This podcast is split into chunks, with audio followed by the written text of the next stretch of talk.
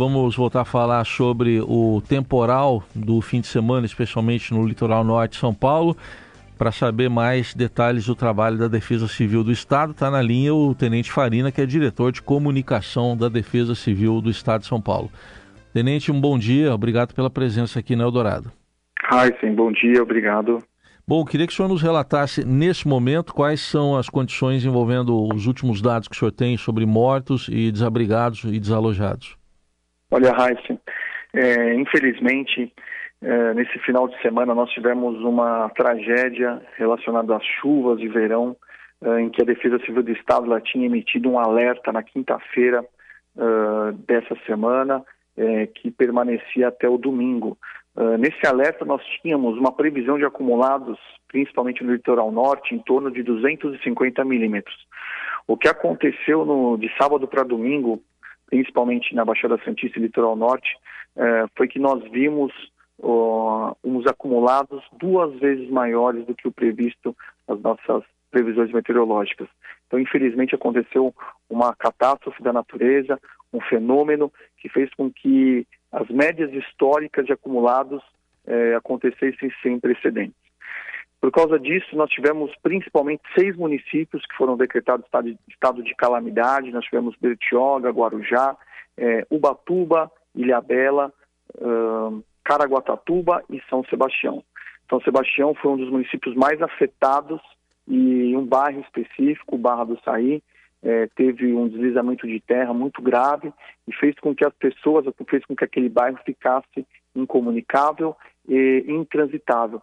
É, a, a, todos os, todo o apoio né, da Defesa Civil do Estado, junto com as mais de 100 pessoas que atuaram inicialmente nas, primeiros 12, nas primeiras 12 horas de atendimento ali, de socorro às pessoas.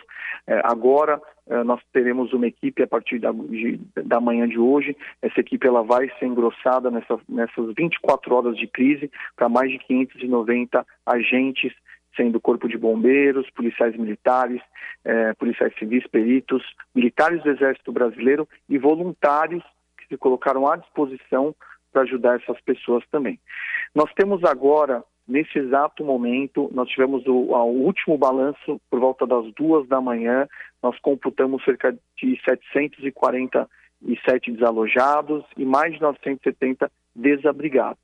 Né? Esse número ele pode se alterar agora no período da manhã, que nós vamos fazer um novo balanço. Tem uma equipe nossa, é, tem diversas equipes nossas, mas tem uma equipe nossa bem é, é, posicionada ali no local do, uh, no local da tragédia para poder colher todos esses dados.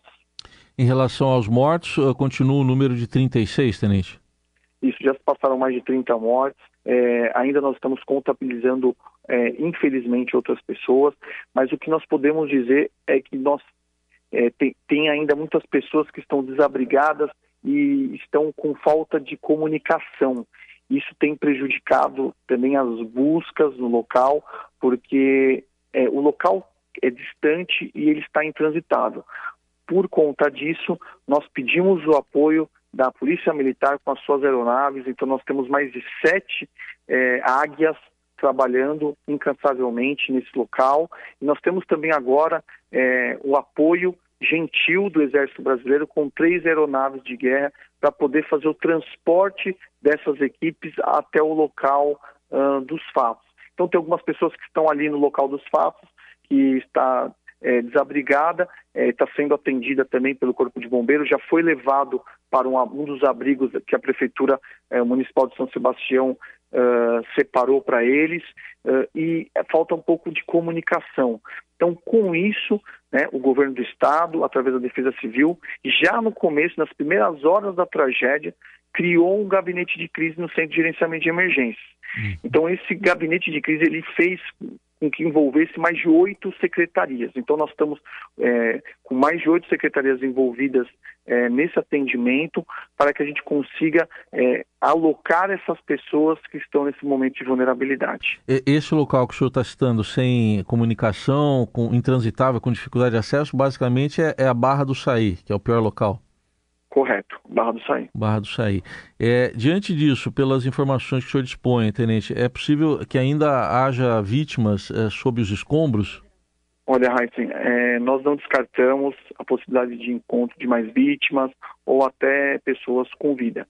É, o que nós podemos dizer é que agora, com essa força-tarefa de mais de 590 pessoas, equipes, é, a partir de hoje, uh, mais de 53 maquinários, né, as 10 aeronaves empregadas, nós vamos conseguir atender melhor e desobstruir essas vias. É, vale ressaltar que todas as secretarias que estão envolvidas uh, nesta crise estão apoiando de alguma forma. Então, nós temos o Fundo Social, que já disponibilizou mais de 500 cestas básicas, cobertores, sacos de dormir. Nós também tivemos é, o apoio da Secretaria de Saúde, disponibilizando insumos e medicamentos para que nós pudéssemos levar, através da ajuda humanitária dos nossos caminhões da Defesa Civil do Estado, até uh, São Sebastião. Nós tivemos também o, a assinatura do estado de calamidade, da decretação do estado de calamidade do nosso governador, liberando eh, recursos emergenciais para esses municípios. Então, ontem, o governador liberou 7 milhões em recursos para que nós pudéssemos, de forma emergencial, atender eh, essas pessoas. É, em relação ao que o senhor citou aí, Tenente, de é, cestas básicas, medicamentos, a, a, Defesa Civil também coordena essa arrecadação? Ou, como é que pode ser feito quem, quem quiser ajudar? Correto. A Defesa Civil, através da, do gabinete de crise, ela faz a logística de entrega até o, os locais, né, São Sebastião. Nós orientamos uh, que é uma pessoa que quiser ajudar de alguma forma, ela ligue o 99 para a Defesa Civil, o telefone da Defesa Civil, é, perguntando sobre um ponto de entrega de produtos mais próximos. E nós orientamos que esses produtos, de preferência, sejam água, uh, sejam produtos perecíveis ou roupas limpas. Uh, se caso ela estiver próximo do Jaguaré aqui, nós temos na Avenida Torres de Oliveira, número 3, 368, que é o depósito do Fundo Social, que a partir de hoje, a partir do meio-dia, eles estarão fazendo o recebimento desses produtos até às 18 horas. Então, eu repetir aqui, basicamente, o que é mais necessário, água, produtos não perecíveis, né? E também roupas, roupas limpas, certo? Correto. É isso. Então, o telefone da Defesa Civil 199, bem fácil, 199 para entrar em contato com a Defesa Civil do Estado de São Paulo, que está aí atuando nessa logística envolvendo o socorro às vítimas. Infelizmente, esse número pode ainda ser maior, tomara que não, mas vamos continuar acompanhando. É, ouvimos aí o Tenente Farina, então, diretor de comunicação da Defesa Civil do Estado de São Paulo. Muito obrigado pela atenção e um bom trabalho. Raíssen, muito obrigado, nós agradecemos. Nós estamos torcendo com muita fé em Deus que esse número de mortes não aumente e o governo do Estado, através da Defesa Civil, está incansavelmente, totalmente mobilizado para atender esses municípios, essas pessoas, com o intuito maior de salvar vidas.